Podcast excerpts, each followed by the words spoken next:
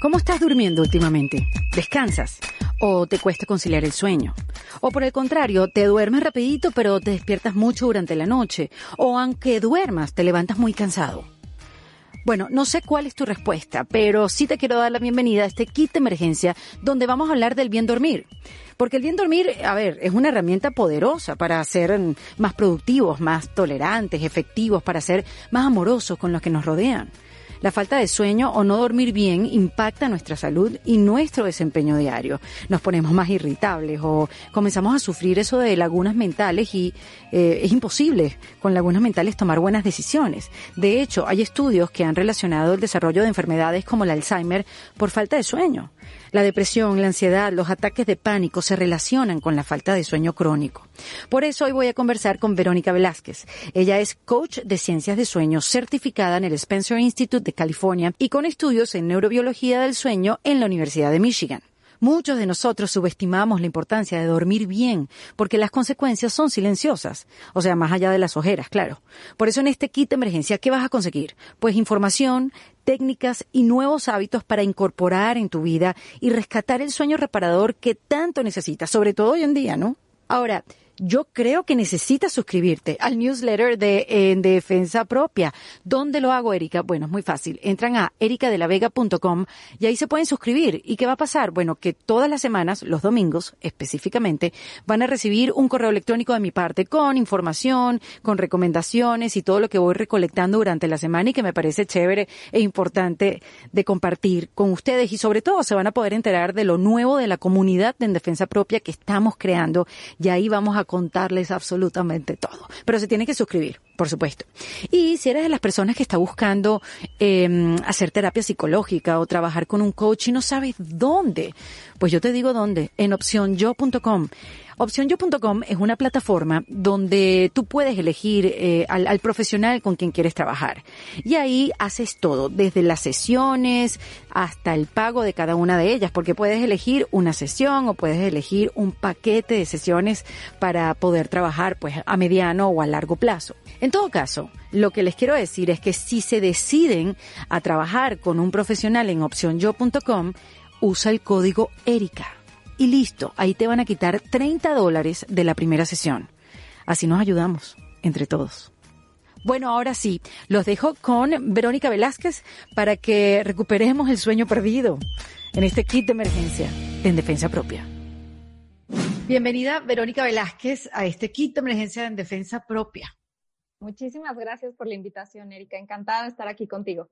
Yo feliz de hablar de este tema, porque fíjate, eh, uno, uno siempre está como por el lugar, yo no tengo ese problema. No, yo no, yo no voy al psicólogo porque yo no tengo problemas. Yo, ¿para qué voy a trabajar con un coach si yo puedo trabajar solo? ¿Sabes? Uno siempre está como a veces en la posición de negarse su, lo que te está jugando en contra. Y una de ellas es, no, pero si yo duermo bien, yo duermo perfecto y quizás no tienes idea de cómo estás durmiendo y cómo eso está impactando tu vida. Por eso me encanta hablar de este tema y bueno, hablar contigo que eres coach de ciencias del sueño. ¿Qué es eso, Verónica? Bienvenida. Gracias. Pues mira, es una, eh, es un método de asesoría relativamente nuevo en, en Latinoamérica y, sí, en Latinoamérica, en uh -huh. países como Estados Unidos, Canadá, Europa, está un poco más avanzado. Pero bueno, es una, es una metodología para ayudar a los adultos que tienen problemas para dormir, problemas de insomnio, problemas de calidad de sueño. Digo adultos porque el sleep coaching para bebés y niños tiene ya varios años allá afuera. Se oyen mucho las chicas que se dedican a ayudar a mamás que a entrenar a sus bebés para dormir bien. Seguro lo has, lo has oído por ahí. Lo he escuchado, nunca lo apliqué, pero lo he escuchado. Sí, y para adultos es, es relativamente nuevo en, en, Latinoamérica, te decía. Eh, la intención es ayudar a descubrir cuál es el problema que te está impidiendo dormir, porque o dormir con calidad o dormir suficiente, porque el insomnio en general es un síntoma más que un problema en sí mismo. Entonces, es un síntoma de algún desequilibrio y hay que ver cuál es. Puede ser desde un desequilibrio en hábitos hasta un desequilibrio físico o emocional. Sí, ahora se está empezando a hablar del sueño de una manera más seria, ¿no? Ya tú escuchas atletas que hablan seriamente del sueño y lo que necesitan para dormir, igualito ejecutivos, las mismas madres, ¿no? Que, que a veces, yo me acuerdo cuando yo tuve a mi hijo Matías, que ya va a cumplir 12 años prácticamente, que yo me acuerdo que yo decía que yo no tenía eh, depresión postparto, yo lo que tenía era sueño y por eso lloraba del sueño, ¿no? Pero bueno, digamos que es esa etapa de la vida donde la mujer de verdad no duerme y se figura, eh, te, te desfiguras el corazón gigante para que no vayan a decir, Erika, qué mala madre, y, eh, y que te desfiguras la cara porque de verdad dejas de dormir. No hay manera de hacerlo sino dejando de dormir. Entonces, yo lo que quería dejar claro, em, eh, Verónica, es que es un tener un trastorno del sueño para poderlo identificar. Porque como te digo, quizás, mira, no, si yo no tengo, yo me acuesto como a la una y me despierto a las siete y media y eso está bien. Entonces, quizás, o sea, para tenerlo bien claro ese concepto. Mira, en una clasificación médica hay, hay muchísimos trastornos del sueño. El más común que, que se escuche, que conocemos todos, es el insomnio, ¿no? Pero hay muchos otros más. El insomnio, si, profundizamos en qué es el insomnio, cómo saber si tengo insomnio, hay tres factores fundamentales a analizar. Uno, el tiempo que te tardas en conciliar el sueño. Entonces, si eres una persona que tarda más de media hora, 45 minutos, una hora, dos, tres, cuatro en conciliar el sueño, ahí tienes un problema de insomnio. Es uno de los síntomas. El segundo es que tengas despertares nocturnos y no puedas volver a dormir. O sea, que puedes despertarte, a lo mejor tienes deseos de ir al baño, pero si te despiertas y después te cuesta mucho trabajo volver a conciliar el sueño, ahí hay un problemita, ¿no?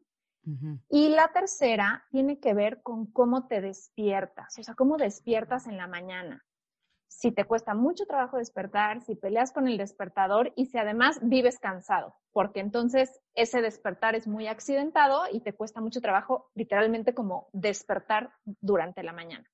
Ahora, hay insomnio crónico e insomnio agudo. El agudo se dispara, puede ser por algún evento traumático, por alguna situación estresante o por alguna una situación que mueva mucho los emocion las emociones, tanto de manera positiva como negativa. Si te vas a casar, a lo mejor tres días antes no duermes, ¿no? Pero también si tienes la pérdida de un ser querido, puede destapar un momento de insomnio. O el crónico, que es cuando tienes, generalmente se clasifica así después de dos meses de consistentemente tener problemas para conciliar el sueño, mantenerte dormido o despertar con frescura en las mañanas. Entonces, si tienes cualquiera de las tres durante más de dos meses, tienes insomnio crónico. Qué loco.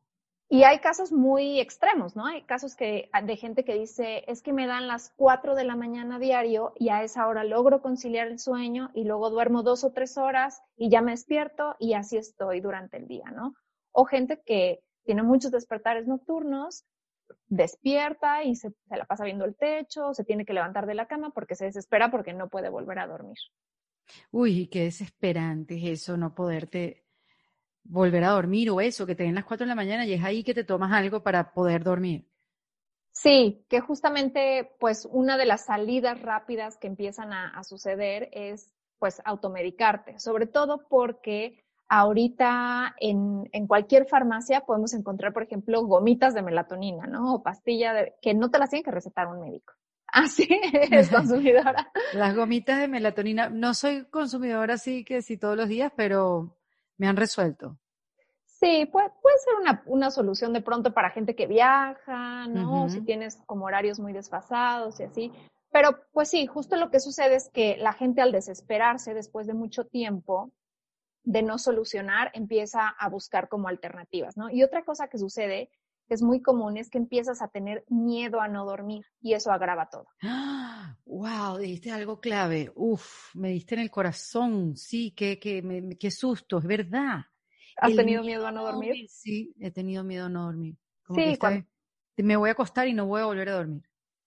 Justo. Y a veces se vuelve ya ese solo el problema. O sea, no tienes un problema físico, no tienes un problema emocional, ya se resolvió, pero entonces hay un, una connotación negativa a la cama. Tengo pacientes que me dicen, es que llega la noche y veo mi cama y siento estrés, ¿no? Y siento ansiedad de que voy a llegar y voy a poder dormir o no voy a poder dormir. Y esto pues se vuelve un círculo vicioso, porque ese miedo destapa la, la respuesta de estrés y no puedes dormir, ¿no? ¿Y por qué tú te dedicas a esto, Verónica? ¿Tú dormías bien? O sea, ¿de dónde, de dónde viene este, este interés? Justo viene pues de ayudarme a mí misma, porque ah, hace algunos años em, empecé a tener problemas para dormir y te diría que cualquier problema de sueño después se vuelve un asunto que tienes que cuidar toda tu vida, como, como cualquier otro hábito, ¿no? Como cualquier otro hábito este, bueno en tu vida. Entonces sí, tenía, empecé a tener problemas para dormir, en mi caso estaba muy asociado a mm, malos hábitos, ¿no? A, un poco, pienso que todo se me descontroló, me tomé, durante varios años yo trabajé en el mundo corporativo, me tomé un año sabático y en ese año sabático perdí rutinas, perdí mm. horarios, ¿no? Eh, me quise comer el mundo literalmente y entonces este, viajé muchísimo y corría, hacía maratones y entonces era una autoexigencia a mi cuerpo también que me llevó a un desequilibrio. Y como no tenía una rutina, empecé a mover mi horario de dormirme muy tarde, muy tarde, muy tarde. Y a partir de ahí se me destapó algo que, que descontroló mis hábitos de sueño. Y a largo plazo, como después que quise regresar a trabajar y, tener rutina, me costaba mucho trabajo, ¿no? Y creo que otra cosa que a mí me sucedió particularmente, que es muy común, es que pues han habido unos años, quizás podemos decir la última década, en la que ser productivo y hacer mil cosas y está de moda, ¿no? O sea, entonces eres, eres empleada, pero además entrenas en la mañana, pero además yo me inscribía a mil cursos y hacía mil cosas y es mucha autoexigencia tanto física como emocional, y ahí fue que se me destapó, ¿no? bueno, sin contar el COVID-19 ahora. Ah, correcto. Ahorita, ahorita mm. encima de la vida está una pandemia. Exactamente. Entonces, bueno, te, te desbarataste tu, tu, tu, hábito de sueño y, y fuiste a recuperarlo. Exacto. Y en mi investigación, pues empecé a googlear de verdad, así ah, de, exacto. ¿por qué me así estoy...? todo, por un, por un café con Google. Exacto. empecé a leer libros, escuchar podcasts de gente que hablaba del sueño.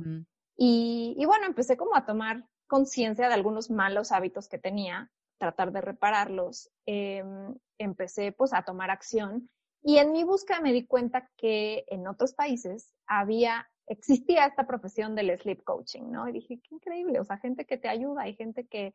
Y, bueno, empecé a investigar sobre ellos, empecé a leer libros de los sleep coaches, que hay, muchos, por ejemplo, en Inglaterra, es uno de los países con más eh, prevalencia de insomnio. Wow. Y sí, y entonces así fue y después dije, me encanta este tema porque lo pude solucionar y sobre todo porque me di cuenta como lo bien que me sentía cuando ya dormía bien, ¿no? O sea, cuando lo, la mucha concentración que tenía, más energía física, o sea, como muchas cosas que cambiaron en mi vida yo llevaba años viviendo en normalidad, pero pues no estaba tan normal. Y así fue que me interesó porque sobre todo dije, la gente tiene que saber que durmiendo bien se siente, o sea, se siente increíble, ¿no? Y la vida es mejor durmiendo bien. Eh, empecé a evangelizar al mundo, empecé por mi esposo, ¿no? También, este, entonces empezamos a ser muy estrictos en horarios, a hackear hábitos y, y a ver cómo, cómo nos sentíamos mucho mejor durmiendo. Y así fue que un día, pues, eh, justo él me impulsó y me dijo, ¿por qué no, por qué no lo haces, no? O sea, ya te apasionó tanto el tema y lo platicas y evangelizas a todo el mundo. Y me metí a estudiar la certificación. Te voy a decir, Erika, que hasta con miedo, porque yo decía, ¿cómo mm. le digo, a, cómo le ayudo a alguien, no? O sea, cómo, siendo algo, un problema tan multifactorial, porque puede haber un insomnio detonado por una crisis emocional y no sé si necesariamente te puedo ayudar, ¿no? O por una crisis física. Hay muchos problemas de insomnio por dolor, por enfermedades.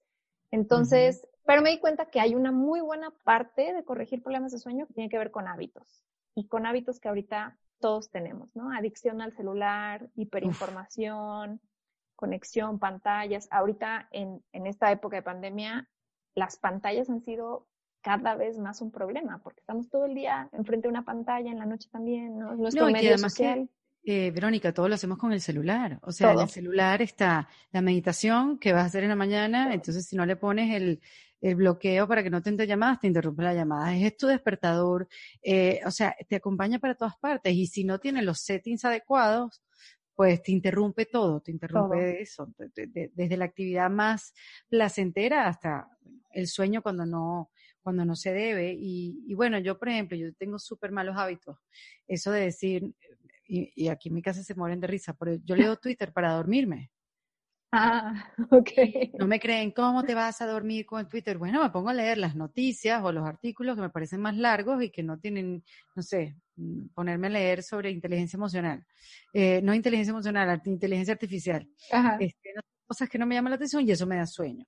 Obviamente que yo sé que no lo estoy haciendo bien, porque la pantalla no me va a ayudar, no me va a, obvio. Y hay veces que este, yo sé que esto no me pasa a mí sola y por eso lo, lo, hablo así, pero tengo la computadora encima de la barriga, tengo el teléfono al lado y tengo el televisor. La tele prendida, claro. Así, claro, por supuesto. ¿Pero logras dormirte? Eh, apagando todo, sí, sí, ya cuando me canso, ya cuando no demás, sí. Sí, sí logro dormirme, pero yo lucho contra el sueño. Es una lucha inconsciente, Verónica. Totalmente, que ese es otro de los detonadores, ¿eh? Algunos, yo te diría que hay un común denominador en mis pacientes y y me incluyo, ¿no? Este, pues es querer aprovechar el día, es creer que el sueño nos está quitando tiempo de otra cosa, que eso, eso fue a mí lo que me detonó. O, por ejemplo, pasa mucho en las que son mamás, que pues entonces hasta que duermen a los hijos tienen esas tres horas de libertad para ellas. Ahí es que empieza la fiesta. Exacto, sí. Y la fiesta puede ser desde una copa de vino en pijamas hasta eso. Finalmente me voy a leer mi horóscopo. cualquier cosa. Sí, pero bueno, pues hay, y hay otra cosa y es como la necesidad de, de controlar y de hacer, porque dormirte es un acto de rendición y de no controlar nada más y de no, sabes, es de dejar ir el día, dejar ir los pendientes es muy difícil cuando estás muy activo mentalmente realmente decir, me rindo, los dejo y me duermo. O sea, es, soltar el control y en las personas productivas y controladoras eso puede ser difícil. Sí, sí, sí, lo mío, yo sé que es una lucha y, y me gusta dormir, porque si fuera por mí, dormiría hasta bien, bien tarde en la mañana, pero no, no puedo. ¿Y cómo uno entonces puede, primero darse cuenta que tiene un trastorno? O sea, tú, tú has escuchado a Ariana Huffington. Claro, sí. wow, ella es una predicadora del buen dormir. Sí, y tú sabes su historia, que, que ella tuvo un, un, breakdown por, por, pues por exceso de trabajo, ¿no? O sea, tuvo, estaba en un síndrome de burnout terrible, trabajando extra horas y un día se desmayó de, y que el doctor le dijo, lo que tienes es estrés y cansancio, ¿no? Y no dormir, y sí, es maravillosa. Sí, yo había escuchado un poco su historia y además ella en sus conversaciones en el podcast que tiene, siempre le pregunta, así como yo hablo en este de kit de emergencias de herramientas y en el otro de reinvención, siempre le pregunta a la invitada, ¿cómo duermes? Claro. Y le pregunta, ¿dónde está el teléfono cuando te vas a dormir? Y por supuesto todas y que al lado de mi cama. Ajá, sí. y ella es una predicadora de uno de los hábitos que tiene uno que uno debe hacer es dejar el teléfono fuera y tener un reloj despertador. Sí, sí, totalmente. Porque, digo, tener el, el celular en el en la mesa al lado de la cama, en el buró, te hace que tengas ahí a tu trabajo, ¿no? O sea, tienes todo, tienes tu trabajo, tienes entretenimiento, tienes pendientes, tienes estrés ahí guardado, aunque tengas el entretenimiento también. Y, y, se ha vuelto muy adictivo, ¿no? O sea, lo que dices, nos, nos resuelve tantas cosas que, que creemos que debe estar ahí, pero no sé si has oído esta analogía que dice que el celular es como un niño chiquito que todo el tiempo te está diciendo mamá, mamá, mamá, mamá, mamá, mamá, ¿no? Y, Qué bueno eso. y con las, con las notificaciones, ¿no? Están brincando, brincando, brincando y es muy difícil contenerte a una notificación. Una de las recomendaciones que yo siempre les doy a mis pacientes es quita notificaciones, o sea, ten tú el poder de ir tú a tu celular y no tu celular, mamá, mamá, mamá, ¿no? Total, sí, no, y, y eso lo de las notificaciones es cierto. Yo lo hice hace no sé cuántos meses y perder la urgencia de tener que contestar es, es liberador. Porque es lo que acabas de decir, es tener el control de tu tiempo, o sea, de tu respuesta. O sea, como no puede ser más importante responderle a alguien que te está haciendo una pregunta de algo que no tiene que ver contigo a lo que estás haciendo y que es tu trabajo, ¿no? Lo que pasa es que uno no se da cuenta porque uno se siente que está como en la actividad, en la cosa y al final lo que estás está haciendo perdiendo tiempo, ¿no? Sí. Y perdiendo tiempo para ti, que creo que en, el, en el tema del sueño, lo que sucede es que priorizamos cualquier otra cosa que viene de nuestro celular antes que dormir, ¿no? Entonces puede ser Twitter o puede ser WhatsApp o puede ser lo que sea, pero te interrumpe. Y hace pocos años aún era inadecuado recibir una llamada a las 11 de la noche, ¿no? O, o no le contestarías a tu jefe esa hora y ahora sí. Ahora, ¿no? O sea, tienes conversaciones laborales a cualquier hora, al despertar o al dormir. Y antes no sucedía, había un límite entre mi descanso y el resto del mundo. Y ahorita no hay. O sea, tú me dices, estoy leyendo noticias o estoy, quizás hasta contestas algo, ¿no? Antes de dormir. Oye, pero hablemos de las horas de sueño. Em, es cierto que hay gente que necesita más horas eh, de sueño que otras, o cómo es el cuento? ¿Cuál, es el promedio? ¿Cómo se mide eso? Mira, la recomendación general para adultos va de 7 a 9 horas de sueño, pero efectivamente hay quien con 7 se siente perfecto y tiene energía durante el día, y hay quien necesita las 8 o las 9, o incluso 10, ahorita que hablas de deportistas, ha habido, ha habido ahorita más eh, concentración en el sueño de los deportistas porque se ve que mejoran su desempeño, pero mundo terrenal, no deportistas de alto rendimiento, entre 7 y 8. Y, y, es una recomendación que viene de que dormimos en ciclos de sueño que duran 90 minutos. Entonces, durante la noche recorremos varios de estos ciclos de sueño. Cada ciclo de sueño tiene diferentes fases, sueño ligero, sueño profundo. Y necesitamos aproximadamente cinco ciclos de sueño, que eso da unas 7.5 horas. Tú necesitas estar en la cama al menos 8 para lograr dormir esas siete y media. Okay. Eso en adultos, en adolescentes son un poco más de horas. Los adolescentes tienden a dormir más, son más desvelados, tienden a dormir unas 11 o 12 horas. Eh, y en los niños es otra historia, ¿no? O sea, dependiendo de la edad, duermen un poco más. Y en adultos mayores empieza a haber disminución de horas de sueño, tanto las que requieren como las que su cuerpo realmente logra dormir. en las mujeres por un tema hormonal. Ah, hormonal. Sí, y bueno, hombres y mujeres. En realidad, eh, dejamos de, de, producir la cantidad de melatonina que se produce normalmente. Hay menos actividad física, ¿no? O sea, hay diferentes circunstancias. Claro. Pero sí depende mucho también de tu estilo de vida. O sea, yo creo que una mamá de dos niños de menos de ocho años necesita buenas horas de sueño, ¿no?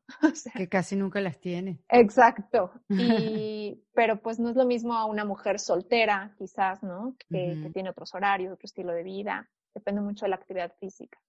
¿Cuáles son esos tres síntomas, digamos, los tres síntomas principales, Verónica, de, de que no estás durmiendo bien en tu día a día, en tu desempeño? El primero es cómo te sientes al despertar.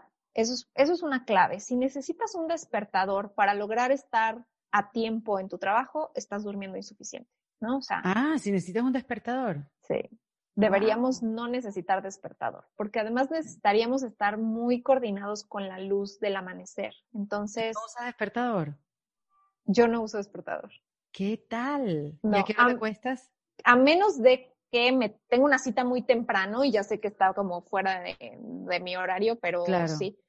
Eh, ahorita un poco más tarde, la pandemia me llevó más tarde a la cama, yo creo que como a las 11, 10 y media, pero es casi una hora más tarde de lo que antes dormía. Está bien, bueno, no está tan mal. Ah, claro, antes te acostabas a las nueve y media. O 10, sí. Wow, sí, eso es temprano. Sí, sí es temprano. Eso es temprano.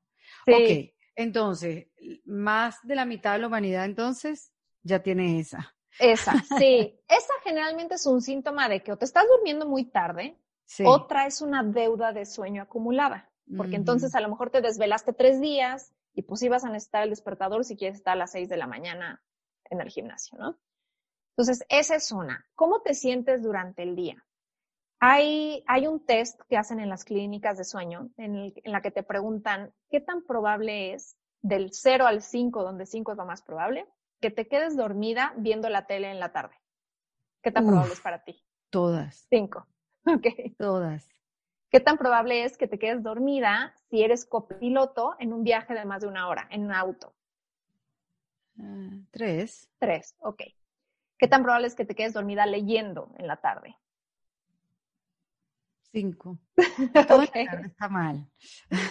Eh, sí. ¿Qué tan probable es que te quedes dormida manejando en un alto mucho tráfico y te quedas en un alto y cabecees. Sí, bueno, cero, pero sí he estado en momentos así, de mucho trabajo, de muy poco sueño. Sí, pues. Pero cero normalmente. Sí. Ok. En un evento masivo tipo el teatro, el cine, ¿te has quedado dormida en el teatro? Yo me he quedado dormida en el teatro. Uy, qué pena. ¿Tú te imaginas eso?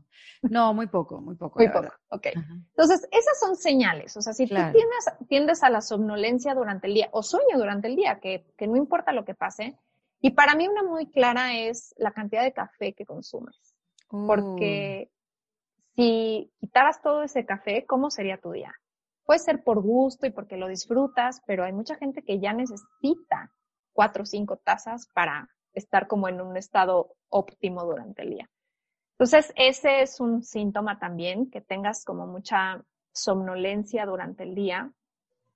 Pero ¿y por qué en la tarde se hace tan difícil? Porque mira, yo en la tarde me puedo estar muriendo del sueño, pero en la noche estoy activa como si fueran las 3 de la tarde. Bueno, eso puede ser una señal de que en realidad tienes sueño más temprano, no atiendes la señal de sueño o no puedes atenderla, y tu cuerpo en respuesta tiene que secretar cortisol para despertarte. Y entonces tienes oh. un piquito de cortisol en la noche que tengo más energía, ¿no? y a la larga, ese piquito de cortisol todas las noches, ¿cuál es la consecuencia? Lo que vas, que te va haciendo más desvelada, más desvelada, más desvelada, porque de aquí a que baja el cortisol, vuelves a tener la melatonina suficiente y bajas el ritmo, porque ante ese shot de cortisol, pues seguro te pones a trabajar, eres creativa, haces cosas en tu casa, ¿no? Y entonces alargas la hora de irte a dormir. Eso pasa muchísimo porque a lo mejor ese cansancio te da a las 7 u 8 de la noche y no te vas a ir a dormir esa hora, ¿no? O sea, no. Sí, va desfasando tu reloj interno. Tenemos un reloj interno que se llama el ciclo circadiano y ese reloj está coordinado con el amanecer y el anochecer, el atardecer. Y pues el sol se está metiendo a las 7, 7 y media, al menos acá, no sé, allá ¿Estás en dónde? En la Ciudad de México. Ah, sí, no, aquí en, en Miami se está, se va, como todavía es verano, se va así como a las casi ocho, siete y media. Ok. Pero a esa hora que se mete el sol, deberíamos ya estar sintiendo ganas de, ¿sabes? Guardarnos. Y alargamos esas horas con luz artificial, eso es lo que sucede también. Y entonces, pues, si te estás durmiendo a medianoche, tienes cuatro horas extras en las que tu cuerpo tuvo que mantenerse despierto y darte energía. Wow. Es súper exigente el sueño. Sí, sí es. Y bueno, hay otra cosa, que hay, hay cronotipos. Existe el morning person, es real, y los night persons, ¿no? Y Pero te puedes hacer un morning person. Sí se puede, cuesta mucho trabajo, porque generalmente esto es algo heredado. O sea, si tú eres desvelada, haces a tus hijos desvelado, desvelados, porque desde bebés empiezan a tener una rutina. Si tú eres desvelada, difícilmente los vas a dormir temprano, y sobre todo cuando van creciendo. Entonces tienes muchos años siendo morning o night person. Si se puede, es poco a poco. Hay que ayudarle al cuerpo con señales, por ejemplo, exponerte a la luz solar temprano para que sepa a qué hora amanezca. Las night person generalmente su cuerpo cree que amanece a las 9 o 10 de la mañana y amaneció hace varias horas. Exacto, exacto. Entonces sí. qué interesante. Qué interesante. Y, en eso yo siempre tenía un tío, bueno, tengo un tío que me decía, entre comer y dormir, si tienes mucha hambre o mucho sueño, ¿qué harías primero? Yo siempre le llevé la contraria, que yo comía primero. Claro. Comía, yo comía hasta que me di cuenta que era dormir lo que hacía primero porque no había manera de masticar algo con sueño, ¿no? Claro, claro. ¿Tú eres desvelada o eres más night person? Sí, totalmente. Y siento eso, que no tengo ningún problema, pero sí hay hábitos que obviamente me gustarían cambiar. Este, que me levantaría más, más descansada, me gustaría levantarme más temprano que, que, mi hijo para, no sé, o hacer ejercicio, o meditar, o nada más pensar, pero no lo logro, no lo logro. Entonces, claro, uno empieza a sacar conclusiones y te quedas con esas creencias para siempre. Es la creencia limitante, como quien dice. Entonces yo digo, bueno, ya mira, yo no soy una morning person y es algo que yo me creo y que yo soy así y que realmente depende de mí con los hábitos que tenga. Sí.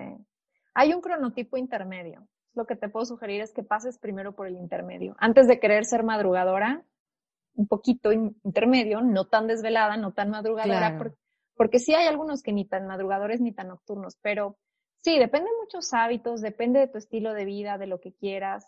No es malo, no es malo ninguna de las dos, a menos de que lo lleves un extremo, ¿sabes? O sea, que seas desvelada y que te estés durmiendo 3 de la mañana, 4 de la mañana.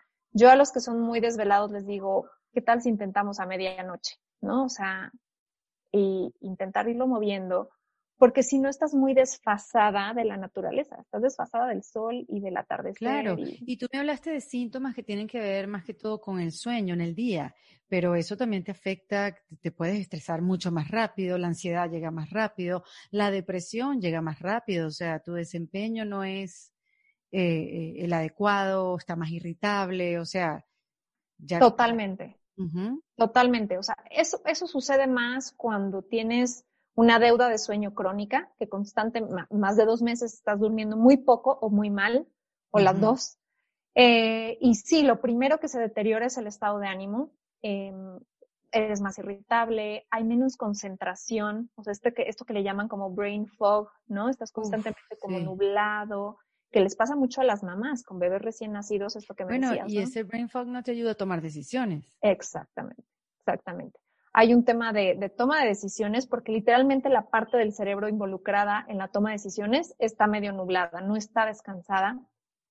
Ahorita hay muchos estudios que han relacionado el desarrollo de enfermedades como Alzheimer con la falta de sueño. Mm. Porque durante la noche, perdón, nuestro cerebro hace una limpieza de los desechos que genera simplemente por trabajar durante el día como cualquier órgano. Entonces, esa, esa limpieza se hace en la noche si tú no duermes suficientes horas y no tienes esta limpieza, se van acumulando estos desechos en el cerebro que eventualmente pueden propiciar mayor eh, probabilidad de, desarrollar condiciones de salud mental. Se ha visto mucho, por ejemplo, pacientes con depresión, casi siempre antes de estar en un diagnóstico de depresión, tuvieron un episodio largo de mala calidad de sueño. Depresión, ansiedad, este, ataques de pánico, etcétera. Entonces, sí hay mucha correlación entre salud mental y salud física. Bueno, lo que pasa también es que como los efectos no son tan inmediatos, por eso subestimamos el sueño. ¿no? O sea, no es de que no duermes y engordaste el día siguiente. No, este, mm. pero acumulado hay mucha afectación al corazón, hay muchas enfermedades cardíacas relacionadas con dormir mal. Ah, no sabía. Muchísimo. De hecho, en Estados Unidos hay un, estudio muy interesante de cómo se incrementan los infartos en la semana del cambio de horario, porque la gente pierde una hora. ¿Qué te parece? Sí, sí. Entonces, en el corazón impacta muchísimo. En las mujeres nos impacta mucho en las hormonas. Entonces, es cuando el cuerpo no duerme bien, tiene tanto cortisol para mantenerte despierto y tanto, tanta señal de estrés, que entonces dice, bueno, pues no es prioritario reproducirnos, por ejemplo, ¿no? O sea, vamos a mantener bien el corazón y a lo mejor la digestión, pero pues los órganos reproductores ahorita no son prioritarios, ¿no? Puedes dejar de ovular, puedes tener problemas de fertilidad. En hombres, por ejemplo, eh, los hombres que duermen menos de seis horas tienen bajo conteo de esperma. Entonces, si tú estás tratando en algún tratamiento de fertilidad o lo que sea, pues necesita, ambos necesitan dormir bien. Hay muchísimo impacto en la salud y es medio invisible. Pues creo que por eso no lo, no es inmediato. A lo mejor las arrugas es lo más inmediato que vemos. Claro, las arrugas, las bolsas, las ojeras, eso es lo que uno ve, ¿no? El deterioro y un poquito en el humor, como que, ay, no, disculpa que te contesté así, que no dormí bien.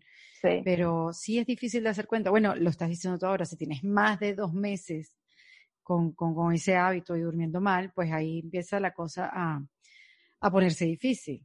Más, más que una circunstancia, ya se está convirtiendo en un hábito. Sí, en algo crónico. Y, sabes qué otra cosa que es difícil reconocerlo, porque también tenemos alternativas para mantenernos con energía durante el día. Café, ¿no? Refrescos, azúcar. Las bebidas energéticas, sí. Sí. Entonces es muy fácil creer que no necesitas más horas de sueño, que estás bien con cinco horas y en realidad no, estás acumulando deuda de sueño. ¿Y de qué se tratan estas clínicas de sueño que la mencionaste hace poquito? Yo nunca he estado en una y no, y no, no me la imagino, o sea, ¿de qué se trata? ¿Quiénes van para allá? Las clínicas de sueño están indicadas para personas con eh, parasomnias, trastornos de sueño donde, por ejemplo, hay sonambulismo o muy indicadas para personas que roncan, porque la ronquera puede ser señal de obstrucción de respiración y en ese caso hay una eh, condición que se llama apnea del sueño. La apnea del sueño es donde literalmente como que te quedas sin respirar, después viene un ronquido fuerte. Esos ronquidos interrumpen la capacidad del cuerpo de entrar a sueño profundo. Entonces, las, las personas que roncan de esa forma durante toda la noche no entran a sueño profundo. Viven cansados, viven con sueño, aunque duermen 8, 10 horas, pero no entran a sueño profundo. Entonces, en las clínicas lo que hacen es vas y duermes ahí. Hay un médico especialista del sueño. Te inducen el sueño. Sí, normal, duermes en la noche, pero te ponen eh, electrodos y, una máquina que mide tus ondas cerebrales, tu, respiración durante el sueño. Esas especialmente para detectar cuántas interrupciones de sueño estás teniendo, eh, cuántos minutos estás dejando de sin respirar. O sea, puedes pasar varios minutos en la noche sin respirar y eso afecta muchísimo. Entonces, eh, es para eso principalmente. ¿Y hay estudios, Verónica, que indiquen eh, cómo afecta el sueño? Por ejemplo, obviamente que sí lo sabemos, que, el buen dormir tiene que ver con, tu, sistema inmunológico, ¿no? Que mientras mejor duermas y más horas duermas, obviamente vas a tener mayores defensas. Este, en el caso del COVID, ¿no? No sé si ya es muy temprano como para sacar estudios, pero siempre está el sueño relacionado con la salud, ¿no? Y con tener el cuerpo preparado para atacar cualquier intruso. ¿Cómo, ¿Cómo lo has visto en estos meses, que ya han sido bastantes? No sé si has podido sacar una conclusión con respecto a eso. Mira, apenas están haciendo, sacando algunas conclusiones en tema directamente de sueño con pacientes. Eh, lo que se ha empezado a ver que está relacionado al sueño es cómo contribuye la vitamina D. Los, eh, cuando, cuando hay un paciente con nivel de vitamina D muy bajo, cuál es el resultado y con un nivel de vitamina D óptimo, cuál es el resultado. La vitamina D la produce nuestro cuerpo a través del sol, seguro la has oído, ¿no? Entonces, es la única. Sí, pero es bueno recordarlo. Ok. Es la única vitamina que no necesariamente necesitamos consumirla, sino con la exposición al sol, la piel hace la síntesis de la vitamina. Y la vitamina D tiene mucha relación con la melatonina y con nuestro ciclo circadiano. Tiene un sinfín de funciones en el cuerpo. Entre ellas tiene una colaboración, digamos, con el sistema em, inmunológico. Pero si tú estás muy bajo en vitamina D, por ejemplo, también hay deficiencia de melatonina. Entonces, ahí hay relación, ¿no? O sea, bajo nivel de vitamina D es casi seguro que tienes deficiencia de melatonina y entonces duermes mal. Están muy relacionadas. Yo algo que a todos mis pacientes les digo es tomar el sol, exponerte al sol 10 minutos, 5 minutos en, la mañana.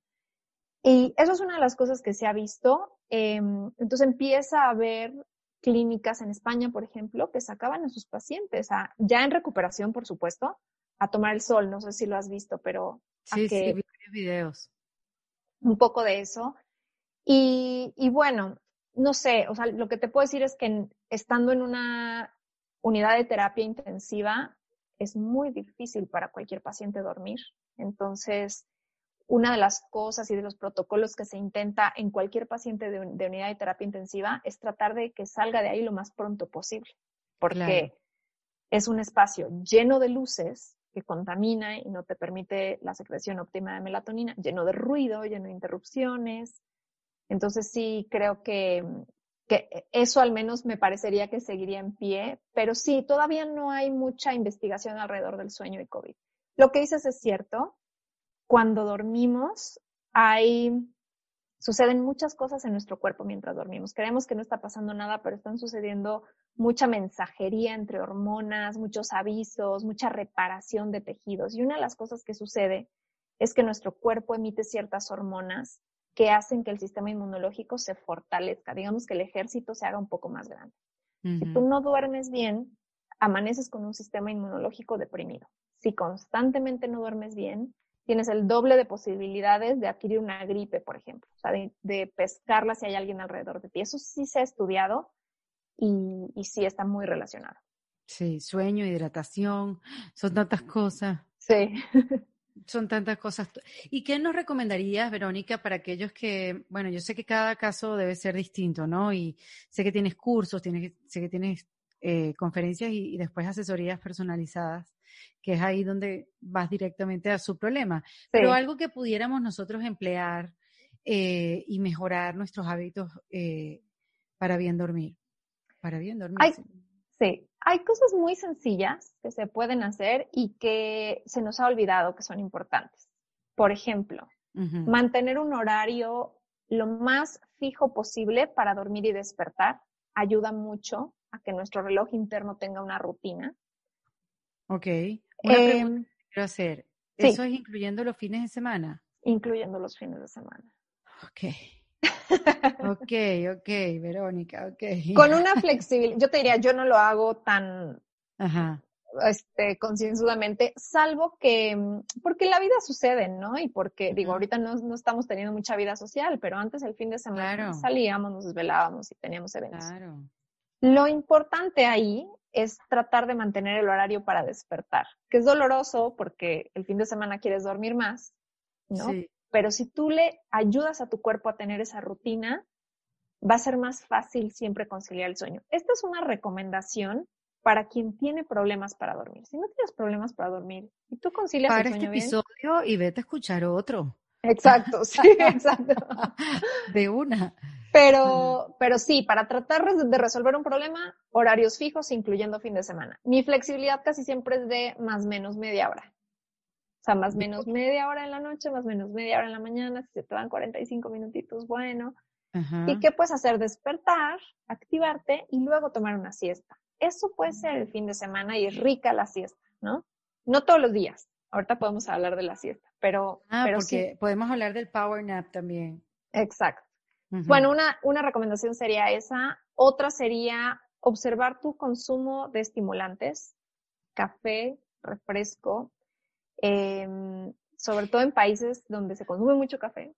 Sí, ahí entra, ahí entra que sí, el green tea, el té verde. También, sí. Ah, sí, porque como el té verde tiene mejor reputación que el café, yo soy una, yo defiendo el café como sea, pero el, eh, sí, el té verde como que tiene como mejor reputación y eso pues no importa, entonces es mucho más natural, pero también tiene su cafeína dentro, ¿no? Tiene cafeína, por supuesto, sí, y con la mejor reputación luego tengo pacientes que se toman tres o cuatro tazas y pues ya, ya sobrepasaron la del café, ¿no? Ah, yo también soy defensor del café, tiene muchos antioxidantes, tiene muchos beneficios. Este, muy bien, muy bien. Pero bueno, lo mismo, si tienes, si estás teniendo un problema crónico de sueño, obsérvalo. Y, y, lo que yo les recomiendo es parar el consumo de café a las 2 de la tarde. Porque después de esa hora, o sea, la cafeína ronda por el cuerpo 6 a 8 horas. Entonces, 2 de la tarde, 8 horas después, sigues trayendo cafeína en el cuerpo, sigues estando estimulado y el cuerpo necesita bajar la, la estimulación. Eh, lo mismo el refresco, lo mismo el té verde, lo mismo el té negro. Entonces, bajar un poquillo eso. Ah, el té negro también. Ah, también. no sabía. Okay. Sí. Em, otra recomendación para mejorar calidad de sueño sería evitar el uso de pantallas en la noche, por lo menos una hora antes de dormir. Eso es lo que te iba a preguntar, porque hay como un, un tiempo específico como para dejarlo, bueno, hasta aquí ya. Yo pensaría que una hora es suficiente para que tu cuerpo se relaje y tu mente deje de estar conectada a otra cosa, estimulada, ¿no? Es muy, muy estimulante. No solo la luz, sino el contenido de lo que, lo que sea que estés viendo, está haciendo pensar, pensar, pensar. Pero tú sabes también, Verónica, que hay hábitos que han cambiado en la humanidad. O sea, con esto de los celulares, también el uso, no sé cómo es en México, pero mm, donde yo vivo y la gente cercana a mí, eh, muy pocos tienen teléfono fijo en su casa. Eso ya como que ha ido desapareciendo. Ya no se usa. Sí. ya no se usa. Entonces también, o sea, alejar y desconectar y apagar, por ejemplo, un celular, eh, a mí me parece algo que eso es imposible de hacer. Porque si no te quedas desconectado con el mundo y si pasa algo, después nadie te encuentra. Este, y, yo creo entonces que hay que volver, tomando en cuenta la recomendación de Ariana Huffington, este, de volver a tener el teléfono fijo, y de volver al, al, reloj despertador, ese que te hacía un ruido horrendo. Horrible. Sí. para levantarte. Yo me acuerdo, yo hice radio por muchos años en la mañana y yo recuerdo tenía dos despertadores. Claro. Uno sonaba peor que otro. Uno arriba de mi cabeza y otro del otro lado del cuarto. Bueno, no era muy grande, ¿no? Pero me tenía que parar a apagarlo. Sí, claro. Una tortura. Este, una tortura, pero bueno, esa era la manera de despertarse. Sí. Sí, ahorita hay unos despertadores divinos que emiten luz y entonces va amaneciendo suavecito, ¿no? Entonces primero te despierta la luz y después unos pajaritos y después un ruidito. O sea, ya los despertadores han mejorado bastante. Yo recomiendo esos con luz porque la luz es lo que realmente nos despierta. Ay, qué bueno, voy a buscarlos, eso, Amazon, como. Sí, sí, busca No tienes uno en particular, una marca que te guste, nada. Bueno, no, la que sea, la verdad no.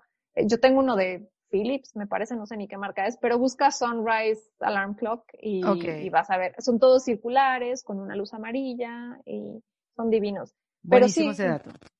Y, y lo que te, lo que también creo que es una buena recomendación es avisarle al mundo que te vas a desconectar. Eso es algo que yo tuve que hacer, porque yo tenía ese pretexto que tú dices. Es que a esa hora hablo con mi mamá, o a esa hora reviso redes sociales, o a esa hora es cuando chateo con mis amigas. Pero entonces tuve que avisarle al mundo, tuve que avisarle a mi jefe, tuve que avisarle a mi equipo de trabajo, tuve que eh, avisarle a mi mamá de, a la, mami, a las nueve voy a dejar el celular, entonces voy a dejar de contestarte WhatsApp, pero si algo urge me llamas. Entonces mi teléfono volvió a tener la función de teléfono, ¿no? Si claro, era para lo que... Exacto.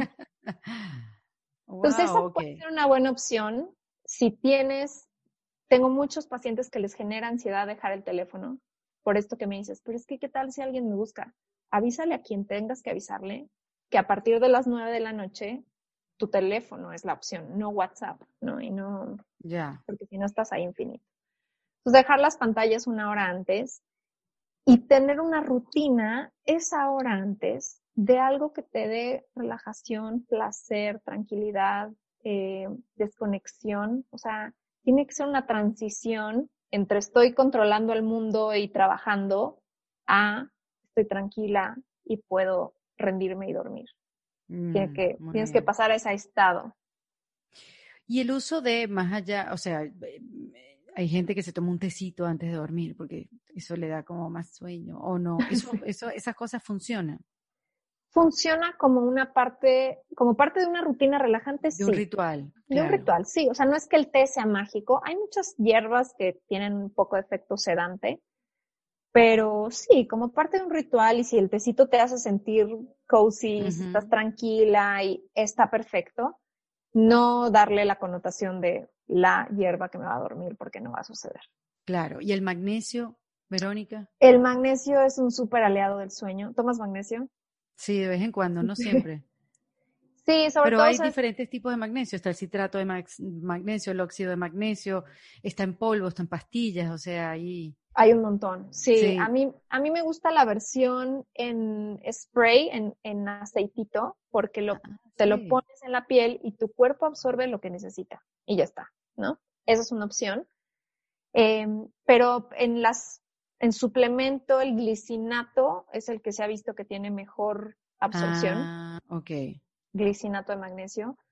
A mí, a mí me gusta mucho porque generalmente las mujeres, sobre todo las mujeres, tendemos a tener más déficit de magnesio y, y las situaciones de estrés en general, el, el, cuerpo se acaba el magnesio. Entonces, mm. tienes que tener una dieta perfecta para que realmente no te esté faltando. Estoy anotando aquí glicinato y no lo había escuchado esa presentación. Glicinate, ajá. Sí, en Amazon lo encuentras en, y es maravilloso, o sea, relaja mucho. El magnesio tiene muchas funciones en el cuerpo. Una de ellas, poder ayudarte a relajar y relajar músculos. Y cuéntame ahora el CBD, del CBD. Fíjate que esta pregunta me la han hecho últimamente todo el tiempo porque el CBD está muy de moda, ¿no? Y se le están atribuyendo todas las, las bondades del mundo. Yo lo he tomado por nada más por curiosidad y por entrar al trend no hay un estudio científico aún suficientemente robusto que indique el CBD te va a llevar a dormir, ¿no? O sea, no va, todavía no. Sí se le han visto eh, propiedades para calmar el sistema nervioso. Eh, se empezó a usar primero en pacientes con epilepsia y con, que pues finalmente son condiciones neuronales. A mí lo único que me preocupa del CBD es que la gente le atribuye mucho poder, ¿no? O sea, me va a desinflamar y me va a aliviar y me va a dormir y me va a quitar la ansiedad y no puedes atribuirle tanto poder a algo tan pequeñito sin nada más tener la certeza de que estás tomando la dosis adecuada y con la calidad adecuada. Si te lo está indicando un médico y te recetó la marca en específico que sabe que la calidad está bien, muy bien. Pero si lo compraste en la farmacia y no sabes qué calidad tiene, yo lo tomaría como tomar un té de manzanilla. O sea, sin tanta expectativa, porque si no luego es, no me sirvió.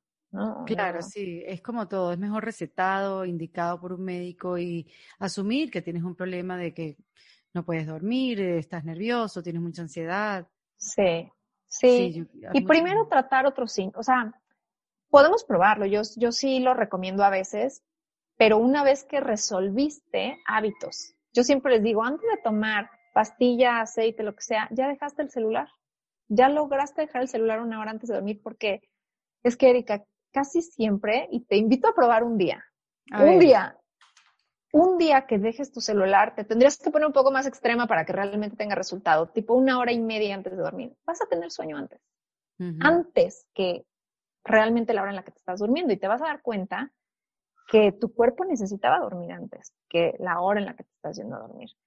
Entonces, esa es mi recomendación siempre número uno. Dejemos el celular, dejemos las pantallas, incluso la televisión. Eso es lo que te iba a preguntar, incluso la televisión. Hay gente que ya tiene la televisión como una, en los bebés les llaman, ay, olvidé la palabra ahorita, pero ubicas cuando un bebé necesita una cobijita para dormir, ¿no? O el muñequito si no, no duerme. Una muletilla le llaman las sleep coaches. Yo lo tenía antes. ¿Tenías muletilla? Sí, tenía de la televisión. Sí, de si no la veo, no me puedo dormir, ¿no? Y entonces la tengo que poner. Eso sucede y, y, les creo, en realidad es un condicionamiento de mi cerebro necesita ese ruido para yo poder sentirme tranquila y sentirme que estoy segura, porque eso es lo que te da. Estoy en mi casa, está la tele prendida.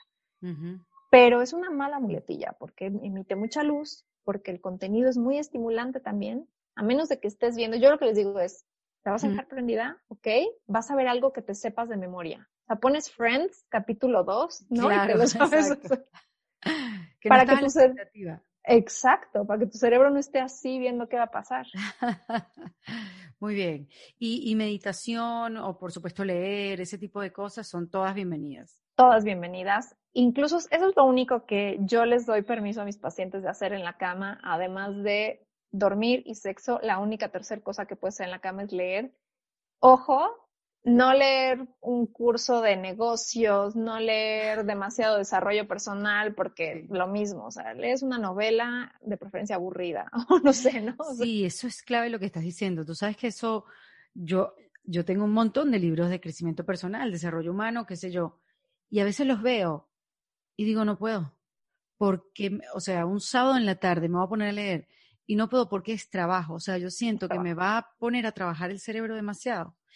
Y cuando me encuentro con una novela, que por cierto tengo una aquí cerca, que la tengo ya en la mira, es otro rollo, pero completo.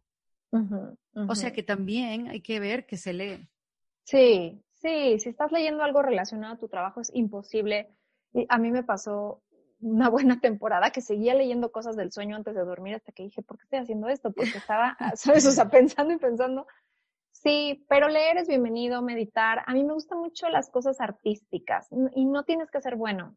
Dibujar, colorear, eh, mm. cosas manuales. O sea, si, tú involucras tus manos y tu cerebro en algo, es muy difícil que estés preocupado o en alerta. ¿Sabes? No podría venir un león a atacarte si tú estás bordando o dibujando.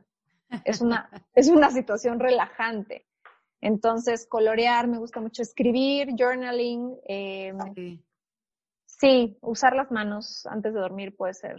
Qué bueno. Y, y, y hablando de tus cursos, ya para finalizar, Verónica, ¿cómo, ¿Cómo si de verdad estoy desesperada? ¿Cómo hago? Yo necesito contactar a Verónica. ¿Cuáles son tus diferentes maneras de ayudar a la gente?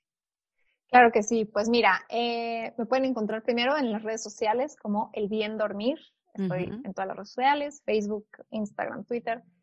Eh, mi página web, elbiendormir.com, y tengo dos, ahorita, dos alternativas para ayudar a la gente. Una es la asesoría uno a uno, que es una asesoría personalizada, es una llamada ahorita de 90 minutos donde exploramos qué está pasando, hábitos, estilo de vida, les hago un cuestionario previo porque pues en 90 minutos es difícil saber toda la historia de alguien, entonces profundizamos así. Y eh, a partir de eso, yo armo un plan personalizado. La asesoría generalmente es para quien tiene un tema crónico de años o quien ya está tomando una pastilla, quien, quien ya ha probado varias cosas, ¿no? Y dice, no sé qué más hacer, nos funciona la asesoría. Porque uno se puede hacer adicto a esas pastillas, Verónica, a las pastillas para dormir. Y sobre todo hay una dependencia emocional. O sea, mm. creer que sin pastilla no vas a dormir. Entonces, hay mucho miedo a dejarla porque ¿qué va a pasar? Otra vez voy a pasar por esa crisis de no dormir un mes y me voy a sentir fatal. O sea, hay mucho miedo de repetir esas escenas, ¿no? Entonces, sí hay dependencia emocional. Tengo, tengo pacientes que llegan tomando pastillas. Yo, yo no tengo autoridad para quitárselas. Más bien es trabajemos con tu médico y vamos saliendo poco a poco con mucho éxito, porque lo que hacemos es construir su seguridad en que pueden dormir, construir su seguridad en función de hábitos, en saber que están haciendo lo correcto y lo logran. Y, y, bueno, el curso, el curso en línea eh, es un curso de cinco semanas. Tiene esta duración porque yo no te puedo prometer que vas a resolver un mal hábito en 10 días o 21 días o no, no va a suceder. O sea, necesitamos un poco de tiempo en que pruebes, te equivoques, vuelvas a probar. El curso está centrado en dar herramientas e información.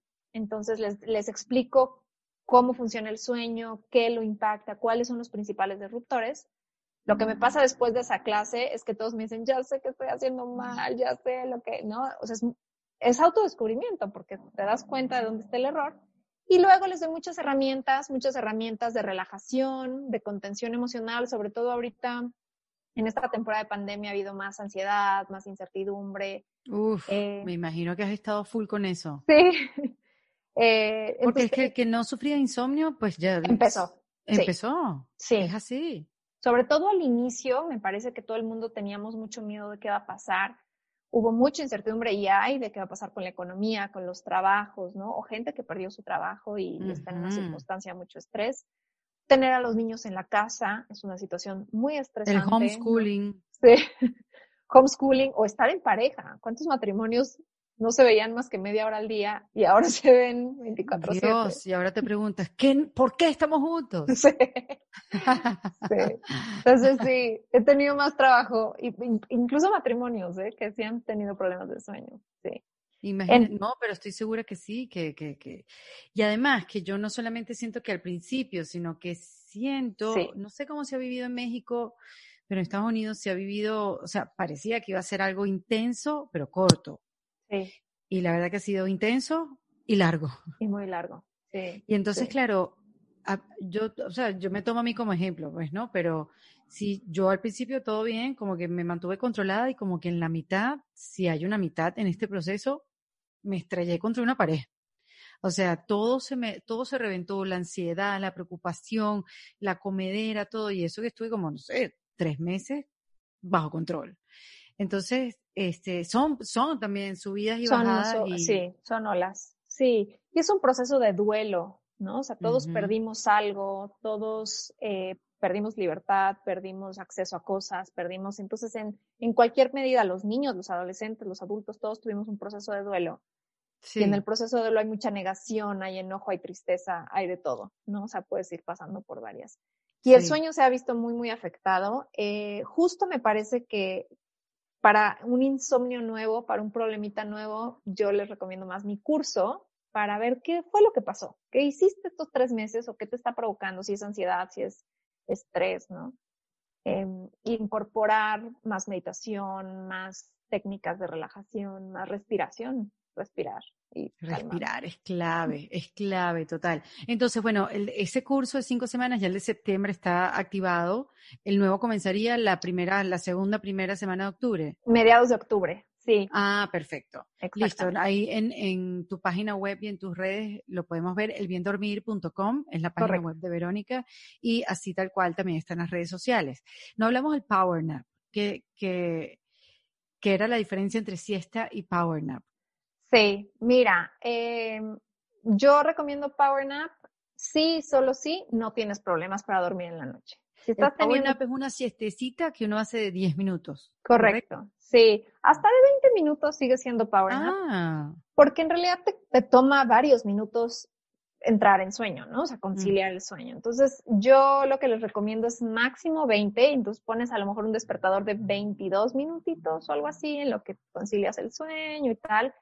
Eh, se, le ha, se ha visto en estudios que ayuda mucho a refrescar la mente, ¿no? A calmar ansiedad, a calmar pensamientos repetitivos. En los niños ayuda mucho a consolidar memoria, a consolidar lo aprendido. Eh, también para gente que tiene que tomar muchas decisiones, ese power nap le da como un reset al, al cerebro cansado, ¿no? Entonces funciona muy bien. Eh, una siesta más larga que eso no se recomienda. Porque en el power nap no entras a sueño profundo, nada más te quedas como en las etapas ligeras. Y si duermes más de una hora, hora y media, ya completas un ciclo y lo que va a suceder es que en la noche no vas a poder dormir porque tu cuerpo dijo, check, ya tenemos. Ya está, listo. Bueno, pues muy bien, sepan entonces la diferencia em, entre Power Nap y siesta. Yo creo en ellas, de verdad que a mí me... me Te funciona. Me funcionan, me disponen, o sea, me, me, me dan como energía. La verdad, eso sí, me paso dos minutos más y hasta luego. Sí, te sigues. Sí. Sí, sí, sí, sí es el problema. Sí. Mira, Verónica, cuéntame qué herramienta, ya que estamos aquí armando este kit de emergencia, ¿cuál de todas las herramientas, todo lo que existe en el mundo, meterías en este kit para aplicarlo en momentos de emergencia? Eh, respirar profundo es una herramienta gratis, accesible en todo momento y que con 30 segundos, con tres respiraciones profundas, puedes calmar tu sistema nervioso de manera inmediata. Entonces, er, eh, diferentes... ¿Cómo tú, Verónica? Porque cada quien tiene como su técnica. Hay unos que nada más respiran por la nariz, unos que respiran por la nariz, bota por la boca. ¿Cuál, a mí me gusta solo por la nariz porque es más despacio. Cuando, cuando tendemos a exhalar por la boca sale el aire muy fuerte. Entonces, controlar por la nariz hay varias técnicas. Una que me gusta mucho es la 478. No sé si la has oído, pero la inhalas. Explíconas, explíconas, explíconas. no sé de qué estoy hablando ya. Inhalas en 4, sostienes el aire 7 segundos y exhalas en 8. Esa exhalación muy lenta hace que se calme el sistema nervioso, entres en modo relajación. Puedes hacerla dos veces, te toma segundos y te sientes mucho más tranquilo. Entonces, yo pondría esa herramienta. ¿no? Sí, eso es como muy famosa esa respiración, la verdad sí. calma.